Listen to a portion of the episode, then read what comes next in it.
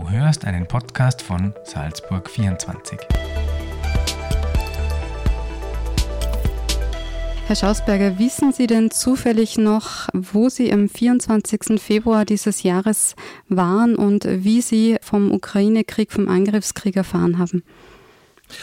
Ja, ich war in Salzburg und es war ja nicht so, dass man überhaupt nichts gespürt hat. Dadurch, dass ich ja auch viele internationale Kontakte habe, ähm, war das natürlich das äh, rund um die Ukraine, Russland Manöver durchgeführt hat, schon etwas alarmierend. Ähm, und ich habe we wenige Tage vor dem 24. noch ein Gespräch gehabt mit einem russischen Diplomaten und habe gesagt, ich baue auf Sie und auf euch, dass ihr nicht in der Ukraine einmarschiert? Und die Antwort ist gewesen, das kann ich Ihnen versprechen, es wird nichts passieren. Und umso mehr war ich dann wirklich überrascht und vor allem enttäuscht, äh, als dann der Einmarsch tatsächlich passiert ist. Der Krieg zieht sich jetzt äh, schon über viele, viele Monate hinweg und wir erleben mit dem Angriffskrieg in der Ukraine ja wirklich eine Zeitenwende. Eine Zeitenwende für die gesamte Europäische Union und der gesamte Kontinent steht vor neuen Herausforderungen, wirtschaftlich, äh, politisch äh, genauso. Äh, und auch sicherheitspolitisch vor allen Dingen. Wie kann Europa diesen Herausforderungen Ihrer Meinung nach jetzt begegnen? Ich glaube, wir müssen einmal realistisch analysieren und sagen, dass wir eine solche multiple Krisensituation, wie wir sie jetzt haben, ähm, nach 1945 noch nicht gehabt haben in Europa. Es waren schon kritische Situationen, aber das waren immer im Wesentlichen eine Krise oder maximal zwei. Aber jetzt haben wir die Corona-Krise noch nicht wirklich überwunden, mit all den Folgen, die auch gesellschaftlich sich ausgewirkt haben. Das Zweite ist natürlich, ähm, dass wir den Klimawandel noch immer nicht irgendwie im Griff haben. Ähm, dann jetzt dieser Krieg dazu, der enorme Folgen hat, kritische Folgen hat, nämlich äh, was die Wirtschaft betrifft, was die Preissteigerungen betrifft, was die Energiekrise betrifft. Also da ist ein ganzer Schwanz von, von Folgen daraus festzustellen. Und jetzt bockt auch noch äh, die Migrationskrise neuerlich auf. Also das alles zusammen, muss man mal feststellen, hat wirklich seit vielen, vielen Jahrzehnten nicht mehr gegeben. Und ähm, darauf aufbauend ist es jetzt sehr, sehr schwierig äh, herauszukommen. Und ich muss auch sagen, ähm, die Ungeduld, die man mit der Politik generell hat, das hat jetzt gar nichts mit unserer Regierung, sondern durchaus auch mit den Regierungen in anderen Ländern zu tun. Die Ungeduld ist wirklich nicht angebracht, denn es hat keiner der Politiker und Politikerinnen jemals eine solche Situation erlebt. Und daher kann man auch nicht auf Beispiele zurückgreifen und sagen, damals haben wir es so gemacht, jetzt machen wir es besser oder anders. Ähm, und daher sind alle Suchende, um den richtigen Weg zu finden. Und ich bin auch überzeugt, dass es noch ziemlich lange dauern wird, bis wir herauskommen. Und ich glaube, es wäre gut, wenn die Politik hier sehr klar und auch ehrlich sagt, dass wir noch länger uns damit beschäftigen werden und dass es noch länger eine Herausforderung für alle, für die Regierenden und für die Bevölkerung sein wird. Sind Sie besorgt, was die Zukunft betrifft? Naja, natürlich macht man sich Sorge, wenn man sieht, äh, wie die Preise steigen, äh, wenn man sieht auch, wie sich die Budgets entwickeln, nicht nur in Österreich, sondern auch in anderen Ländern, die Verschuldungen etc. Das wird alles zusammen natürlich einmal ein Riesenpaket werden, das es irgendwann einmal wieder aufzulösen gibt. Also ich mache mir Sorgen, aber wissen Sie, das Schlechteste in der Politik ist, auch wenn man Sorgen hat, äh, wenn man nicht trotzdem positiv denkt und nicht äh, durchaus auch optimistisch in die Zukunft schaut. Denn ähm, es hat natürlich schon wesentlich äh, äh, kritischere Situationen in der Geschichte, auch im 20. Jahrhundert gegeben und äh, die Menschheit ist immer wieder gut herausgekommen. Aber einfach ist es nicht. Hm. Jene, auf die wir jetzt schon schauen sollten, das sind die Jungen, das ist die Jugend. Und die Jugend wird jetzt auch beim Kongress beim Salzburg Europe Summit stark mit einbezogen. Können denn die jungen Menschen in Europa Ihrer Meinung nach positiv in die Zukunft blicken? Naja, zum Ersten möchte ich sagen, ähm, nicht zuletzt hat ja die Europäische Union äh, dieses Jahr zum äh, Jahr der Jugend ausgerufen. Es ist nur leider ein bisschen untergegangen unter all den Krisen. Aber ohne die Mitwirkung, und zwar die konstruktive und positive Mitwirkung der Jugend, werden wir die Krisen nicht lösen. Äh, und daher ist es auch so wichtig, dass die Jugend ihr Vertrauen äh, in unsere Demokratie, in unser System nicht verliert. Äh, das wäre das Allerschlimmste. Und ähm, deshalb werden wir auch bei unserem Summit eben mit Jugendlichen aus Europa, aus den verschiedenen Ländern, insbesondere auch aus jenen Ländern, die noch nicht bei der Europäischen Union sind, über diese Fragen diskutieren. Und es wird sicher sehr spannend, was die denken. Denn ähm, wenn die zu Hause keine Zukunft sehen und keine Möglichkeiten sehen, ähm, dann ist es erstens so, dass sie in andere Länder ziehen, wo auch nicht sicher ist, wie es ihnen geht. Und zum Zweiten, die konstruktiven, jugendlich frischen Kräfte, die fehlen natürlich in ihren Ländern zu Hause. Und das ist dann weiter eine Abwärtsbewegung.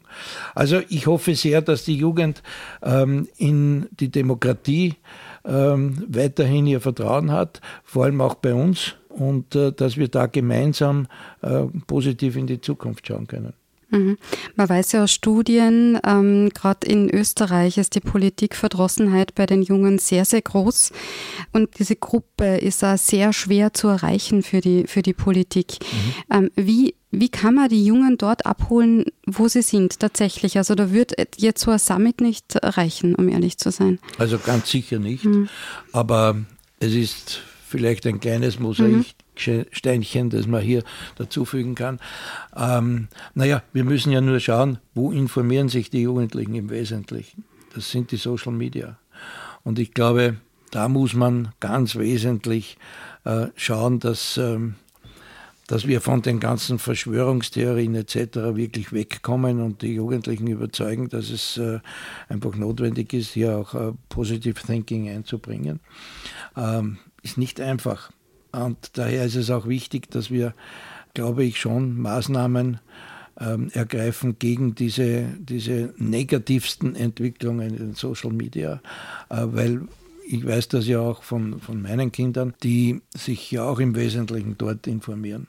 Und ähm, Daher ist es notwendig, hier auch rechtliche Maßnahmen zu setzen. Das hat überhaupt nichts mit, äh, mit äh, Medienfreiheit oder sonst etwas zu tun, aber ich glaube, dort, dort wird sehr viel angestellt. Und das Zweite, ähm, ich glaube, dass manchmal die Politik auch ein Bild macht, gerade in Krisenzeiten, wo die Jugendlichen nicht sehr positiv angesprochen werden, muss man auch ganz offen sagen. Sie selbst sind vor rund 50 Jahren in die Politik eingestiegen. Das ist jetzt schon sehr lange Zeit. Äh, man darf sie also durchaus als sehr erfahren ähm, beschreiben. Wie hat sich äh, die Politik in dieser Zeit verändert? Das sind ja doch fünf Jahrzehnte. Naja, ich betrachte natürlich die Politik nach wie vor sehr intensiv und sehr mhm. aufmerksam, ähm, aber nicht nur als ehemaliger äh, Landeshauptmann, sondern auch als Historiker, mhm. der ich ja ähm, auch mit Leidenschaft bin. Und äh, ich kann nur sagen, ähm, da hat sich doch einiges geändert. Ich glaube, wir haben damals noch etwas mehr Zeit gehabt, über verschiedene Dinge nachzudenken. Ähm, die heutige Zeit ist viel, viel schnelllebiger geworden. Ähm, auch das, was man, was man den Politikern Zeit gibt.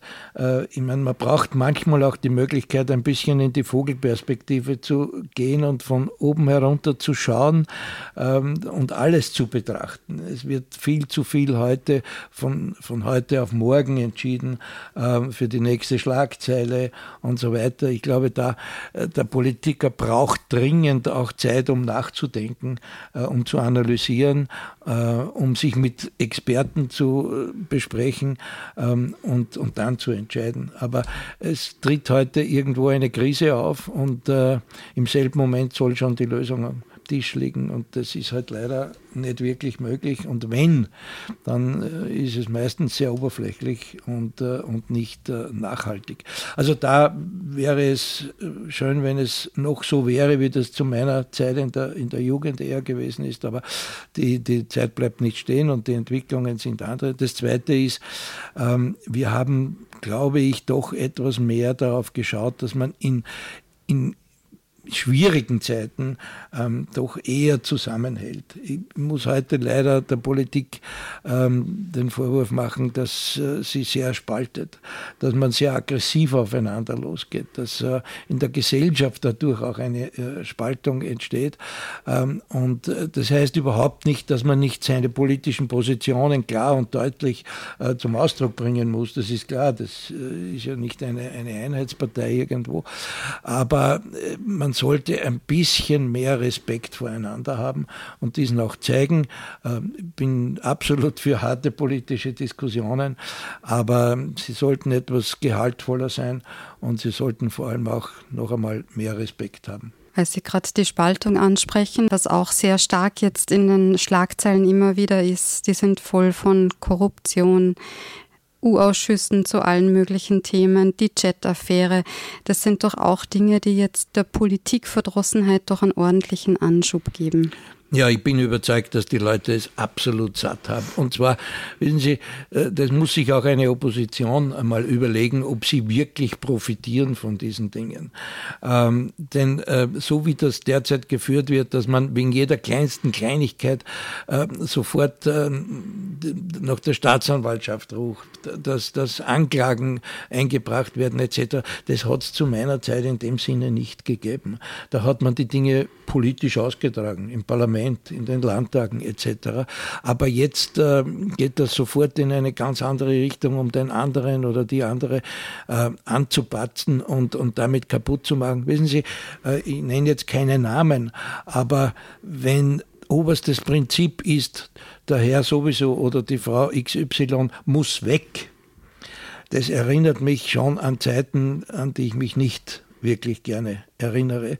Ähm, denn da, da ist so viel impliziert ähm, äh, und die Bevölkerung, äh, glaube ich, sieht das dann auch äh, extrem so und, und, und vor allem radikale Kräfte gehen dann auf das zurück und, und ich glaube, wir sollten alles tun, dass wir entradikalisieren, äh, wieder zu einem respektvollen Dialog kommen und darauf aufbauend äh, unsere Politik gestalten. Und jetzt sage ich noch einmal, und das gerade in Zeiten, wo wir mit so vielen äh, Krisen äh, zu tun haben, die ich eigentlich niemanden wirklich als Schuld in die Schuhe schieben möchte, sondern das, das sind äh, globale Entwicklungen zum überwiegenden Teil, dass natürlich in Details man manches unterschiedlich beurteilen kann, das ist gar keine Frage, aber ich sage mal, ähm, Covid ist halt äh, hier und da kann ich jetzt nicht sagen, der ist schuld oder der ist schuld.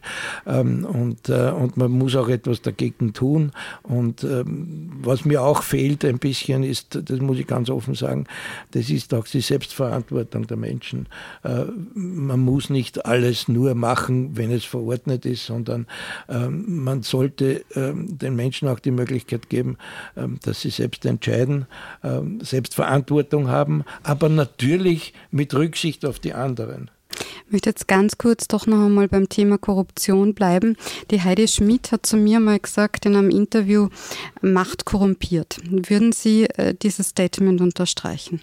Also ich sage Ihnen ganz offen, das kann ich überhaupt nicht unterstreichen, weil das ist so eine generelle Aussage, die genau in die Richtung geht, wo wir, wo wir die Demokratie, wo wir die Politik äh, einfach von vornherein schlecht machen.